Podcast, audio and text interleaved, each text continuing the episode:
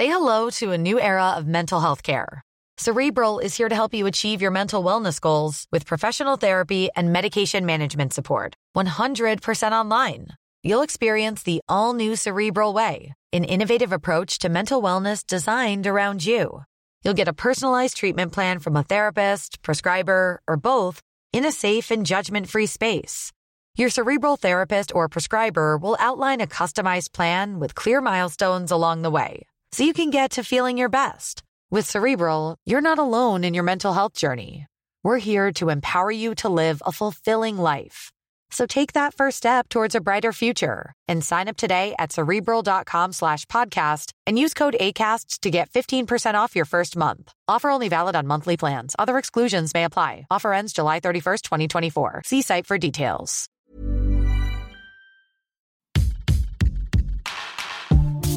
Salut, c'est Thomas Rozek.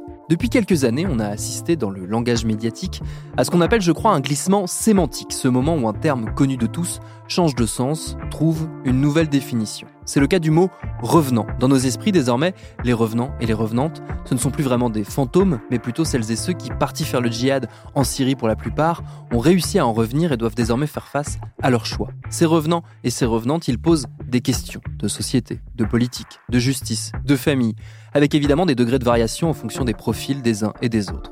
Ce maillage complexe, il est au cœur notamment d'un documentaire tout récent auquel sera consacré notre épisode du jour. Bienvenue dans Programme B.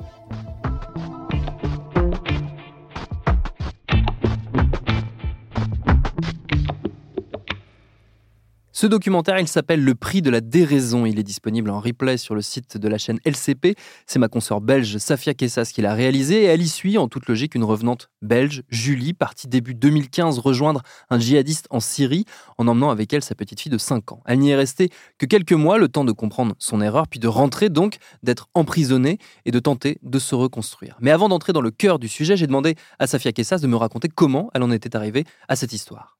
En fait, euh, ça a commencé, euh, cette histoire, elle a commencé il y a longtemps. Elle a commencé il y a 9 ans, en fait.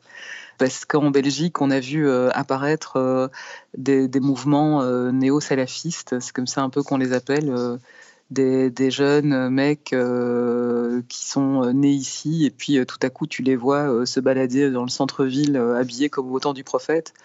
Donc on voyait euh, des gars un peu, un peu différents euh, se visibiliser beaucoup. Donc euh, faire des actions un peu, un peu coup de poing devant l'atomium en disant qu'ils étaient ici chez eux et qu'ils étaient pour la charia et ce genre de choses. Donc moi ça m'a beaucoup interpellé et en fait je suis rentrée en contact avec eux et ce mouvement s'appelait à l'époque Sharia for Belgium et il a une réputation internationale parce que c'est en fait via ce mouvement et ces jeunes-là en particulier que euh, de nombreux jeunes sont partis euh, en Syrie. Et en fait, euh, moi, je ne savais pas que c'était la porte d'entrée vers la Syrie que je filmais à l'époque. J'ai filmé plutôt, voilà, des jeunes salafistes euh, qui avaient euh, des revendications et, qui faisaient exactement tout ce que nos parents nous avaient appris, c'est-à-dire quand tu es un enfant d'immigré, en gros, tu fermes ta gueule et tu es discret. Et là, en fait, c'était des gars qui revendiquaient dans l'espace public et qui faisaient des trucs qu'on voyait que du côté outre-Manche, ce qu'on appelle par exemple du street dawa tu vois, euh, tu, montes sur une petite caisse et puis euh, tu harangues les foules. Donc ils étaient en train d'insuffler une toute nouvelle culture. Donc j'ai fait ce premier opus qui passait aussi en France d'ailleurs et à la, fin quand mon film est passé, euh, c'est pas de ma faute, mais le leader, en tout cas, est allé en prison. Les autres étaient déjà partis en Syrie. Et puis, j'ai fait un deuxième, un deuxième film sur les, les mères de djihadistes qui étaient restés ici.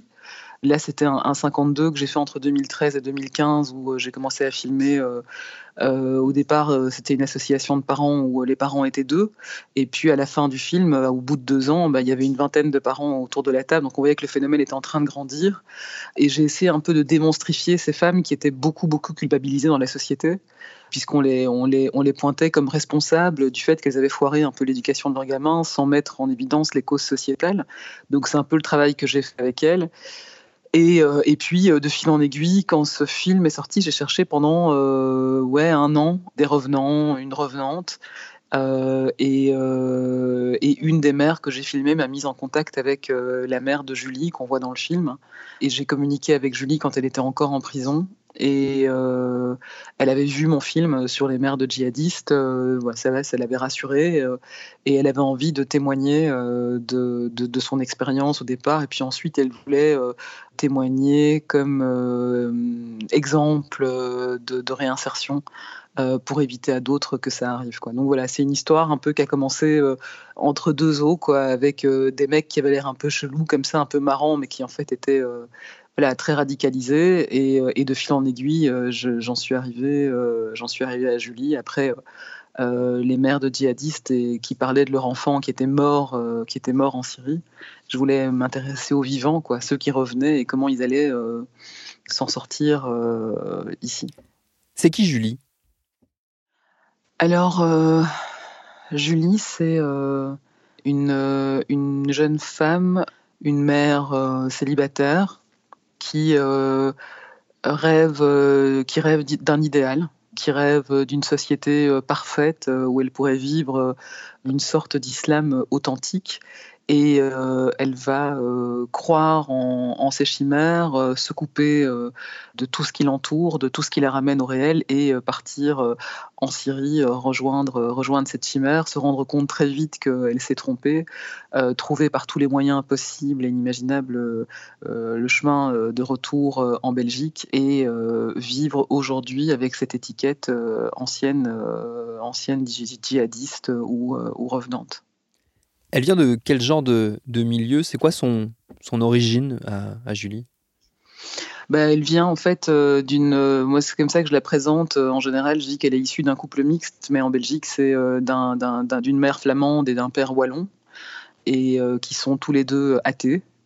Et d'ailleurs, voilà, ça, ça les gêne pas trop de bouffer du curé à table. donc, elle n'a pas vraiment été élevée dans un rapport, je dirais, respectueux, en tout cas voilà, euh, rapport euh, à la religion euh, qui soit constant dans sa famille, donc pas du tout. Ses parents sont issus vraiment de la classe moyenne, ils travaillent tous les deux, ils ont une petite maison à la frontière française.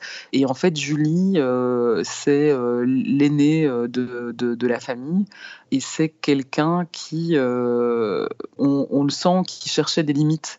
Et d'ailleurs, elle l'explique dans le film, quand elle s'est convertie, elle trouvait que c'était vachement bien l'islam qu'elle a découvert à l'école parce que ça fixait un cadre de vie, euh, ça fixait euh, des limites. Et c'est quelqu'un qui aime bien se confronter à ses limites. Alors, elle s'est progressivement radicalisée, c'est-à-dire qu'au départ, elle s'est convertie à l'islam, point barre, et elle avait 19 ans. Et puis, au fur et à mesure, euh, ben, euh, plus tard, elle a décidé de porter le voile et puis euh, elle a fait des rencontres. et puis, elle s'est, elle s'est radicalisée puisque en même temps, elle a choisi Molenbeek comme, voilà, comme, comme endroit où atterrir. Et donc, donc voilà, Julie vient vraiment d'une famille typique classe moyenne, sans histoire, qui contre toute attente est confrontée à un phénomène qui la dépasse complètement.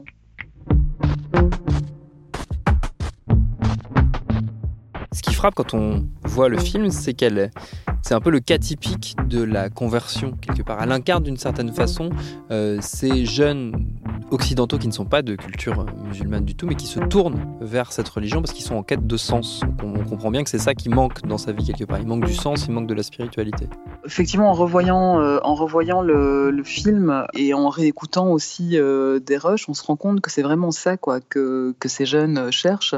C'est un idéal j'ai aussi envie de dire bon bah, un idéal mais aussi en même temps un peu la facilité quoi. Parce que euh, je pense qu'ils étaient aussi un peu persuadés que euh, l'État islamique pourvoir à tous leurs besoins tu vois.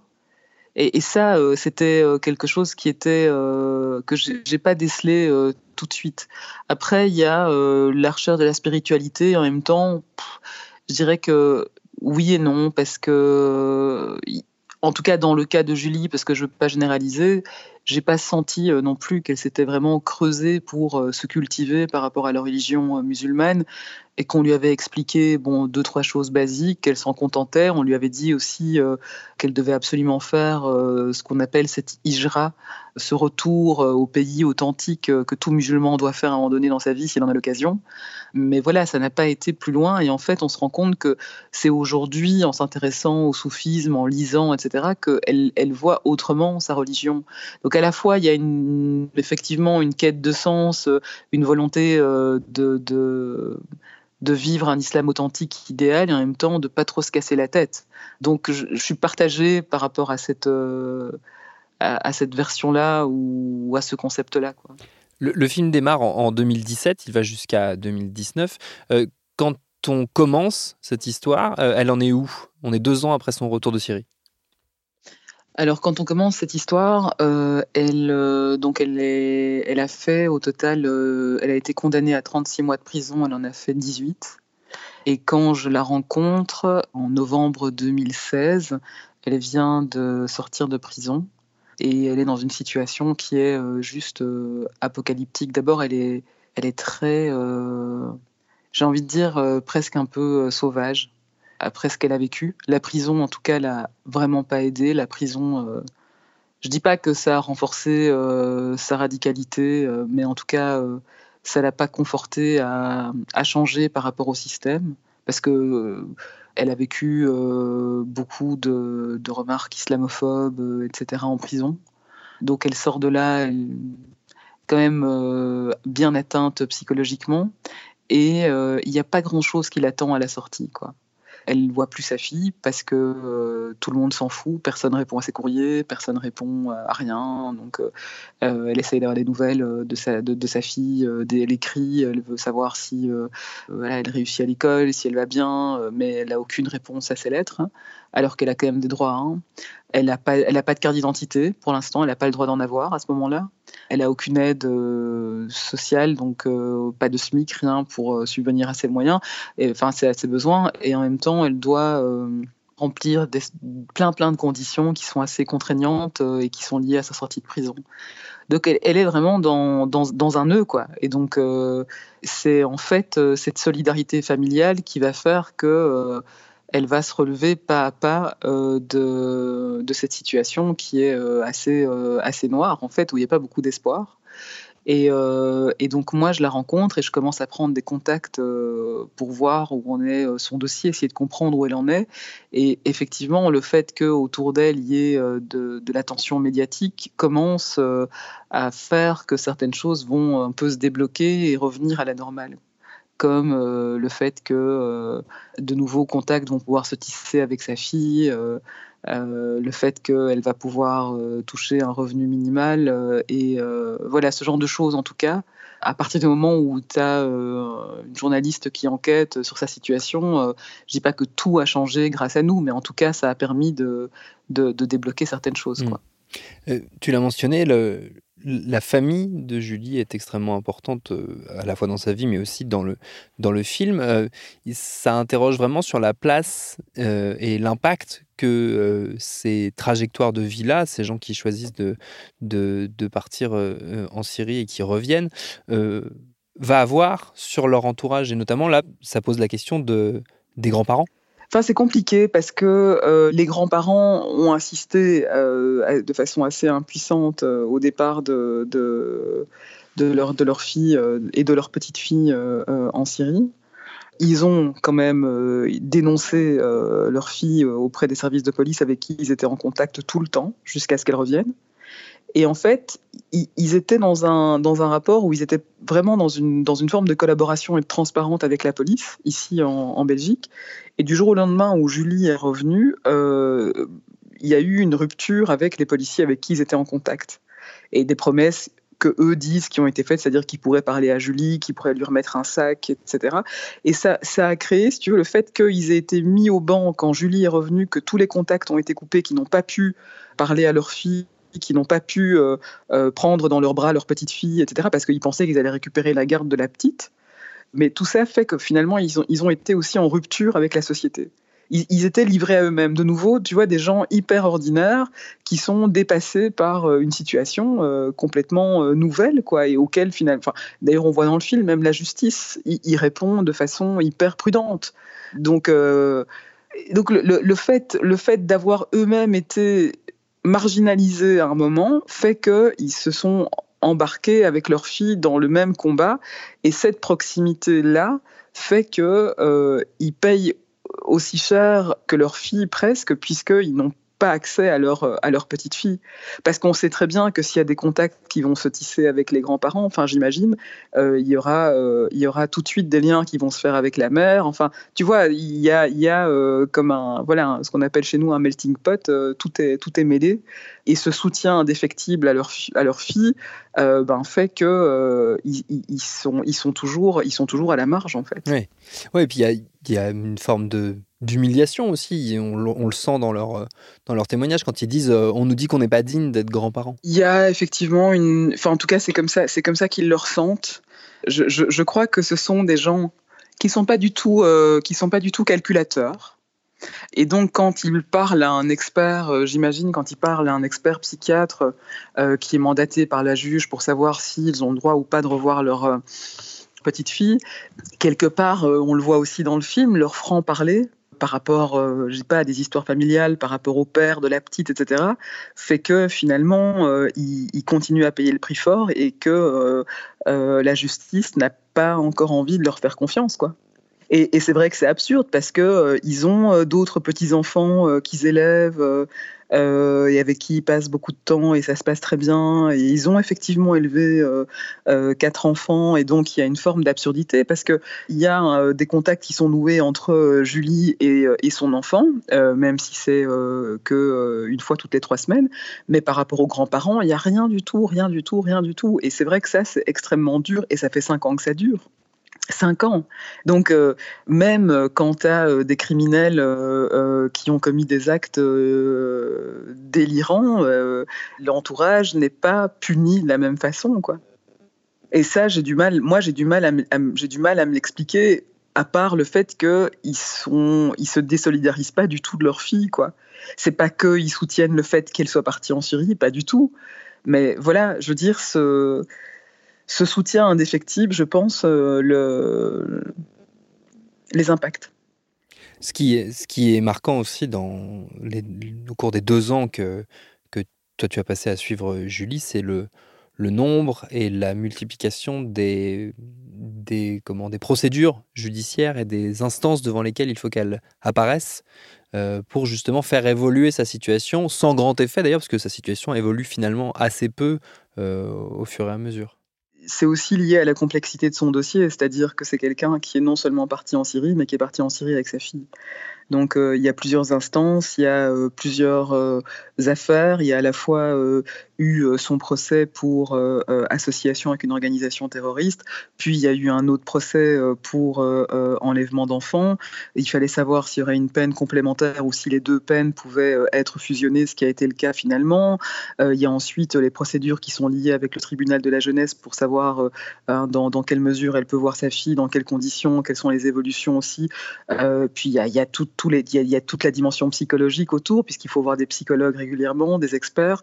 Après, il y a aussi les assistants de justice, qui sont les personnes chez nous qui suivent euh, les anciens détenus pour voir si les conditions sont bien respectées euh, euh, et s'il y a un suivi, euh, s'ils évoluent convenablement dans leur vie, s'ils si, ils font des études, etc. Donc effectivement, il y a, y a un maillage institutionnel autour d'elle. Il y a aussi tout ce qu'on n'a pas montré, parce que déjà ça c'est lourd et il fallait que ce soit relativement digeste quand même pour les téléspectateurs pendant au moins, oui, pendant au moins deux ans, il y avait des visites régulières au commissariat aussi, où elle devait un peu, elle devait pointer, quoi. Euh, et finalement, ça devenait euh, un café avec, euh, avec les flics du coin, puisqu'ils la connaissaient. Et en fait, tu vois aussi qu'il y a une distorsion entre les, les flics du coin de sa région qui la connaissent, etc., et qui boivent le café avec elle, et puis la police fédérale qui garde toujours un œil sur elle, puisqu'elle a été fort, fort, fort, fort radicalisée, quoi. Et, et, que euh, on se dit toujours que euh, ben euh, oui c'est toute la question de savoir est-ce qu'on peut faire confiance ou pas quoi c'est devenu une, question de, société en, Belgique importante la question de qu'est-ce qu'on fait de ces gens là qui sont qui reviennent? Qu'est-ce qu'on en qu'est-ce qu'ils vont devenir? Est-ce que c'est une question qui est traitée avec la même urgence que c'est un sujet en France par exemple mais c'est vrai qu'on on on a tendance un peu à l'oublier. Je sais pas si en Belgique c'est c'est plus euh, un sujet de discussion, de prise de conscience euh, collective euh, que par exemple en France. Non, c'est aussi une préoccupation, bien sûr, et, mais là, pour l'instant, le débat qui, prévaut, c'est toute la question du rapatriement des enfants de djihadistes qui sont dans les camps toujours là-bas et cette question-là, pour l'instant, elle prend le pas sur l'autre. Mais il y a des structures qui ont été mises en place ici pour l'accompagnement, notamment un centre de prévention de la radicalisation. Mais c'est à la fois c'est une question qui est préoccupante et en même temps c'est euh, les risques de récidive, euh, ils sont partout euh, et ça concerne tous les détenus, j'ai envie de dire. Donc voilà, la question, elle revient régulièrement sur la table et en même temps, on, sait très bien que voilà, tous les détenus ne récidivent pas et que dans toutes les catégories, c'est une question qui peut se poser aussi. Quoi. Oui, c'est toujours le risque de créer une justice d'exception. Absolument. Elle en est où, Julie, aujourd'hui, en 2020 euh, alors, elle est, euh, elle est en train de terminer son cursus euh, scolaire pour obtenir un, bac professionnel et elle continue son combat pour, pour voir sa fille plus longtemps. Et donc là, les visites qui étaient à trois semaines vont probablement, et c'est pas encore décidé, passer à deux semaines.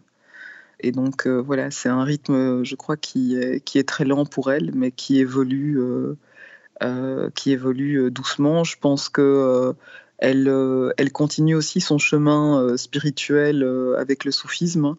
et je trouve que ça, c'est un aspect qui est hyper intéressant dans le documentaire. C'est que moi, souvent, on m'a posé la question quand je présentais le projet. On me disait Oui, mais pourquoi est-ce qu'elle est encore musulmane? Et quand je lui posais la question, elle me disait Mais si j'avais été dans une famille d'origine musulmane, est-ce qu'on m'aurait posé la question? Et donc, elle a trouvé euh, dans le soufisme euh, un, autre, j'ai envie de dire un autre idéal, mais qui est un idéal qui est beaucoup plus, euh, qui est beaucoup plus apaisé et qui est quelque part plus, plus tendance aussi, quoi, je trouve, parce que le soufisme, ça fait beaucoup penser à du, du développement euh, personnel en fait où euh, ça se passe beaucoup au niveau euh, de soi et de soi et c'est très tendance avec la société ce côté un peu non réaliste dans la religion tu vois ce que je veux dire et donc je trouve que c'est très contemporain et que et que ça voilà et que quelque part ça, ça, ça, lui va bien parce qu'elle retrouve un, un équilibre là-dedans elle s'investit beaucoup dans le mouvement floraison qui est un mouvement qui existe en France, qui est assez actif, mais qui communique pas beaucoup. et à la différence voilà, d'autres tendances de l'islam qui, qui peut être beaucoup plus ostentatoire. C'est des gens qui sont très discrets. Et euh, elle est en train de, de, créer un, un, mouvement similaire euh, pour l'instant en Belgique. Euh. et donc elle est, elle est voilà, à la croisée des chemins entre son combat pour sa fille, sa spiritualité et ses études pour essayer de retrouver un équilibre.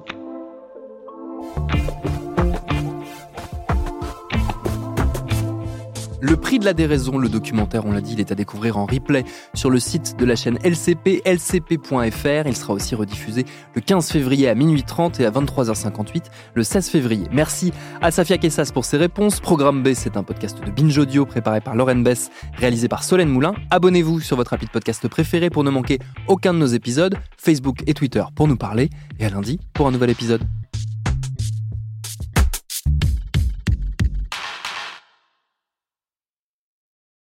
Salut, je m'appelle Camille Test, je suis journaliste et prof de yoga et j'anime Encore Heureux, un podcast sur la santé mentale.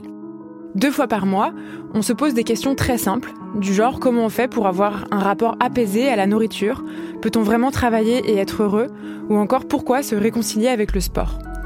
Avec mon équipe d'expertes et d'experts, on repose les bases, on décrypte les problèmes, on les replace dans un contexte global et surtout, on trouve des solutions. Car même si le monde va mal, on a le droit de vouloir être encore heureux.